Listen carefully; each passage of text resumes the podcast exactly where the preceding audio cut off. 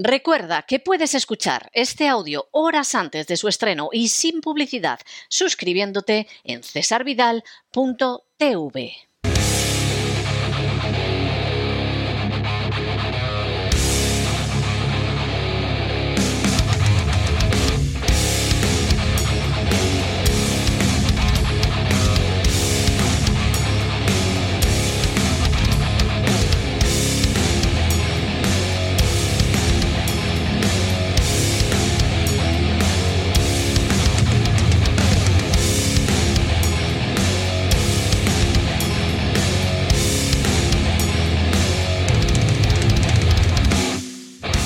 Buscando el Cao con César Vidal y Gustavo Vidal. Estamos de regreso y estamos de regreso para ese adelanto que tenemos todos los viernes por la noche de ese magnífico programa del noble deporte del boxeo que emitimos en cesarvidal.tv que dirige Gustavo Vidal y que se llama Buscando el Cao. Ya saben ustedes que vamos a ver de qué va a ir el programa de este fin de semana. Gustavo, muy buenas noches. ¿Por dónde nos vas a llevar este fin de semana en Buscando el Cao? Bueno, este fin de semana básica y fundamentalmente vamos por España. Vamos por España porque nos vamos a referir a Barcelona. Ha habido un acontecimiento muy triste, muy dramático el pasado sábado, que fue la muerte de Xavi Moya. Xavi Moya es un, se le podría llamar como lo llamamos nosotros, el gran luchador porque fue un hombre con unas condiciones físicas, aparte de ser un pequeño mito en el boxeo, eh, fue tres veces campeón de España de peso medio, también fue campeón de Europa y del mundo de Kung Fu, varias veces, ¿no? Tres veces campeón De, de Kung Fu. Caramba. Fue, fue, campeón de Europa en el 90 y del mundo en el 91 de Kung Fu. Y nueve veces campeón del mundo de Full Contact full contact, que es el boxeo, usando las bueno, este, este, vamos, no fue campeón mundial de zancadillas porque no había campeonato, pero vemos que se apuntó a esto, ¿eh? También él utilizó una técnica, bueno, en un tipo de lucha que no, es, no está muy generalizada, que se llama valetudo, que traducido quiere decir vale todo. En fin, es un tipo de combate muy, muy especial y que nos podemos imaginar. Hace muchos años Pepe Navarro le entrevistó por esto bueno, pues este grandísimo púgil se retiró en el 2003 tras enfrentarse a Jorge Sendra por el título de la Unión Europea. Nunca se desvinculó de lo que son los deportes de contacto.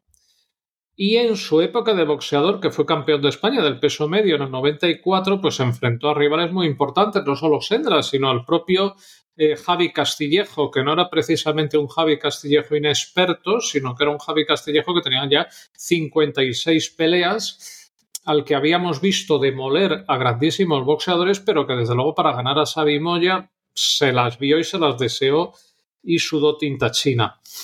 Xavi Moya es un hombre que, que, se ha lamentado muchísimo su muerte, era un hombre muy querido en Barcelona, donde tenía un gimnasio.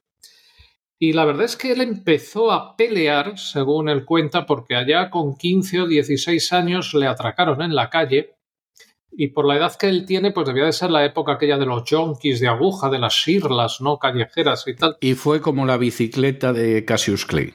Fue como la bicicleta de Cassius Clay, sí. Entonces él dijo, pensé que tenía que aprender a defenderme, así que me inicié a esa edad y hasta hoy. Hay que señalar, y lo veremos a continuación, que este hombre con 55 años que falleció seguía entrenando, seguía haciendo guantes, en fin, una cosa que, que no era muy normal.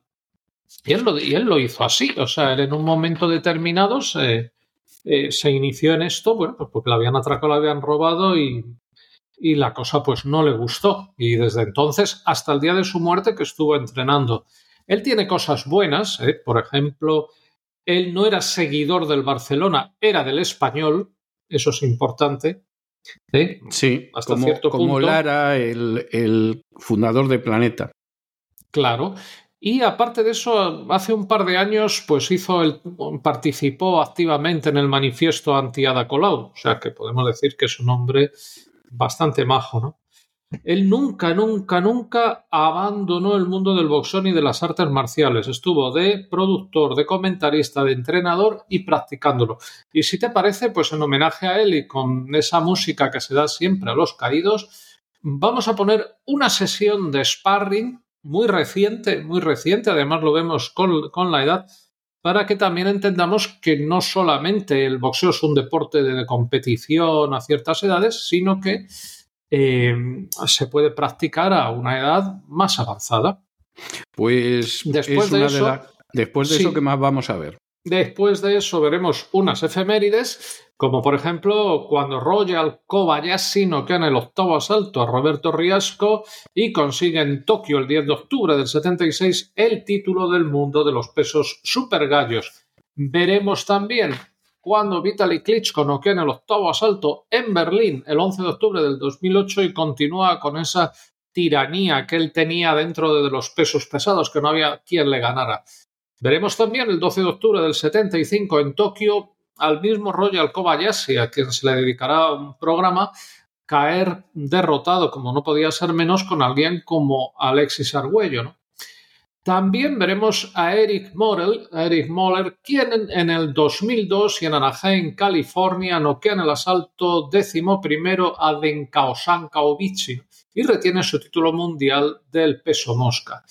Y entre las efemérides veremos también una última cuando el 13 de octubre del 89 en Ginebra, Suiza, en un combate que empezó a la hora exacta, Mark Breland noqueó en el segundo asalto a Mauro Martelli y retuvo su título del peso welter. Martelli, aquel hombre a quien injustamente le dieron esa victoria sobre Alfonso Redondo.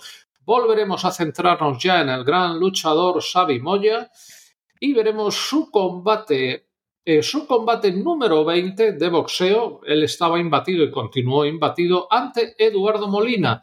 Posteriormente veremos otro fragmento de una pelea que él tuvo con Amadeo Peña, con quien se enfrentarían dos veces. Y finalmente pondremos un extracto de aquel combate que tuvo con el glorioso Javi Castillejo. Y de esta manera, que lógicamente ganaría Javi Castillejo, esto ocurriría en el Palacio Azulgrana de Barcelona el 11 de enero del 2002. Aunque ganó Javi Castillejo, pues veremos cómo tuvo que sudar tinta china este grandísimo boxeador y posterior fallecido en accidente de tráfico, como digo, el pasado sábado.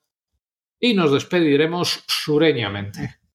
Pues me parece que es un panorama de lo más interesante, ¿eh? pero de lo más interesante. Es que bueno, no puede pues haber nada más interesante.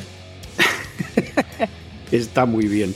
Bueno, pues, pues realmente nos encontramos este fin de semana en Buscando el Cao. Un abrazo muy fuerte, Gustavo.